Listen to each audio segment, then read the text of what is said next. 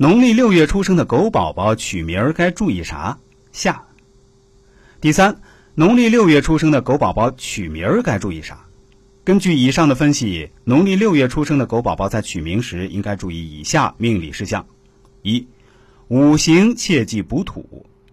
农历六月出生的狗宝宝，年柱、月柱的天干地支五行均属土，而且戊土、戌土、未土均为燥土，又戌土为火库，未为木库。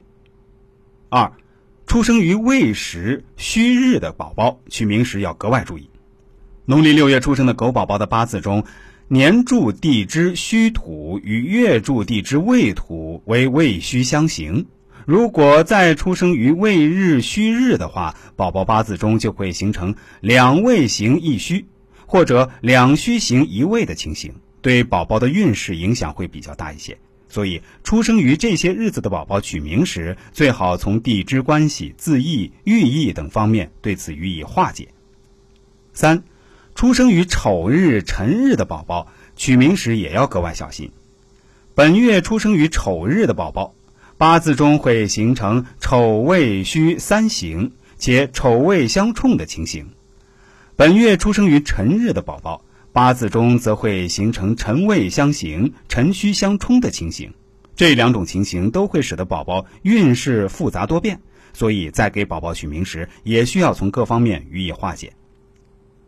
第四，出生于丑时、辰时、未时、戌时的宝宝，取名时也要特别注意。